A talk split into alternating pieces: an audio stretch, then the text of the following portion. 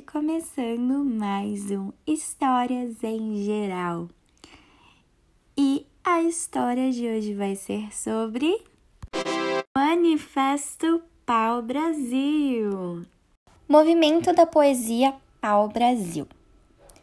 O movimento Pau Brasil é um entre os movimentos modernistas, verde-amarelismo ou escola da anta, e movimento antrofágico, que tomou destaque na primeira fase do modernismo brasileiro, que apresentou diferentes formas de abordagens patrióticas.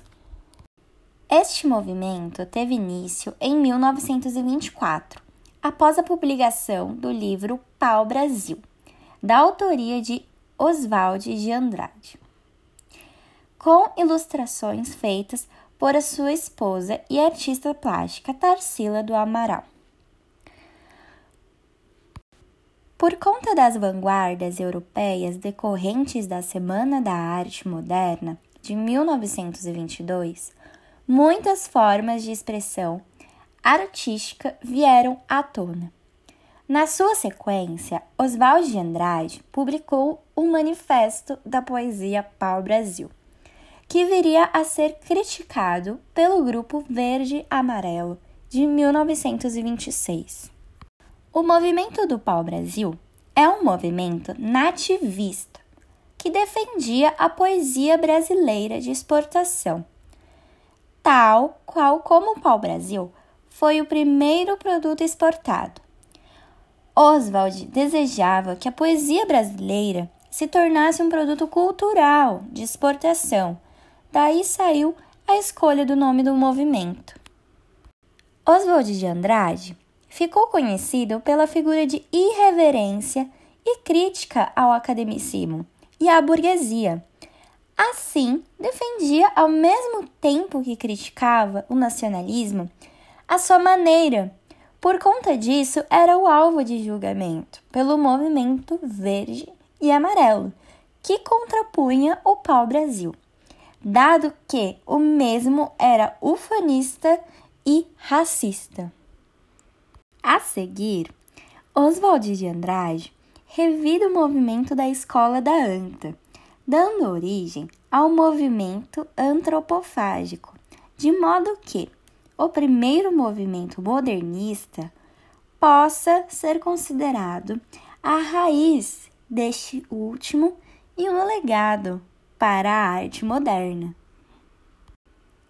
Este movimento, que é o movimento da poesia pau-brasil, é um dos textos mais importantes de Oswald de Andrade. O primitismo é a principal característica deste movimento, em que o patriotismo seguiu por caminhos de valorização do passado histórico brasileiro desprovido dos apelos ufanistas do verde e amarelo.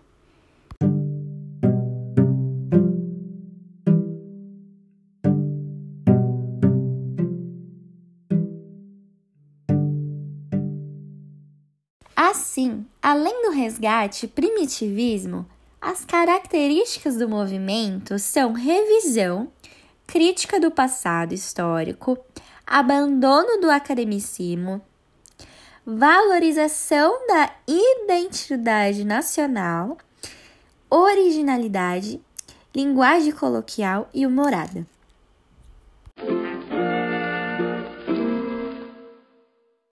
A poesia existe nos fatos, os casebres de açafrão e de ocre verdes da favela, sob o azul cabralino, são fatos estéticos.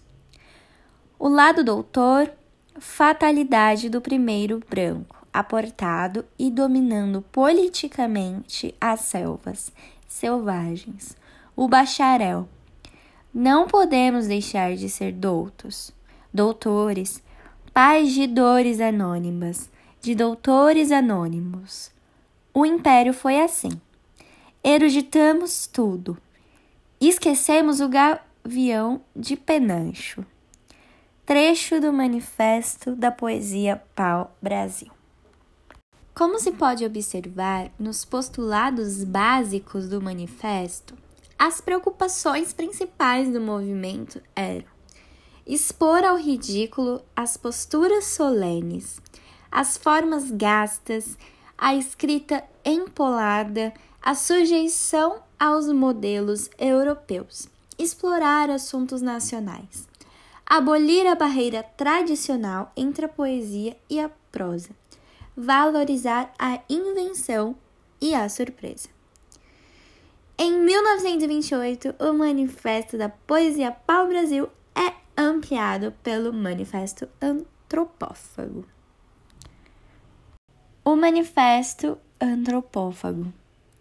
Só a antropofagia nos une socialmente, economicamente, filosoficamente. Única lei do mundo expressão mascarada de todos os individualismos, de todos os coletivismos, de todas as religiões, de todos os tratados de paz. Be or not be? That is the question. Contra todas as catequeses e contra a mãe dos gracos. Queremos a revolução carba maior que a Revolução Francesa a unificação de todas as revoltas eficazes na direção do homem. Esse manifesto saiu no primeiro número da irreverente Revista de Antropofagia, voz da nova corrente que, apesar de breve, exerceu forte influência literária.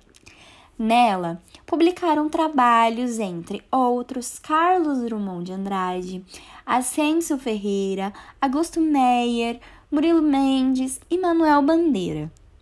A revista conheceu duas fases, ou, como diziam seus criadores, duas dentições. Primeira revista mensal de oito páginas, publicou-se 10 números, de maio de 1928 e janeiro de 1929. Segunda, reduzida a uma página do Diário de São Paulo, tornou-se semanal, saindo 16 vezes com algumas irregularidades, entre 17 de março e 10 de agosto de 1929. Nos quatro primeiros Números trazia a epígrafe, órgão do Clube de Antropofagia, trocada daí em diante por órgão da Antropofagia Brasileira de Letras. No romance Memórias Sentimentais de João Miramar, Oswald de Andrade narra em 163 capítulos relâmpagos a história do rico paulista Miramar. Com este estilo telégrafo e com ousadas metáforas, Oswald critica a literatice e a eloquência exagerada dos reacionários. E na prática, o que em teoria está expresso no movimento da poesia pau-brasil abolir as fronteiras entre a poesia e a prosa. Apesar de suas conotações nacionalistas, o movimento antropofágico nunca se confundiu com o verde amarelo, ou escola da anta, de Plínio Salgado, cuja a solidariedade rejeitou. E aqui eu deixo com vocês uma música sobre este movimento que é de autoria do Fructoso Viana, Dança de Negros, com Arnaldo Estrela no piano.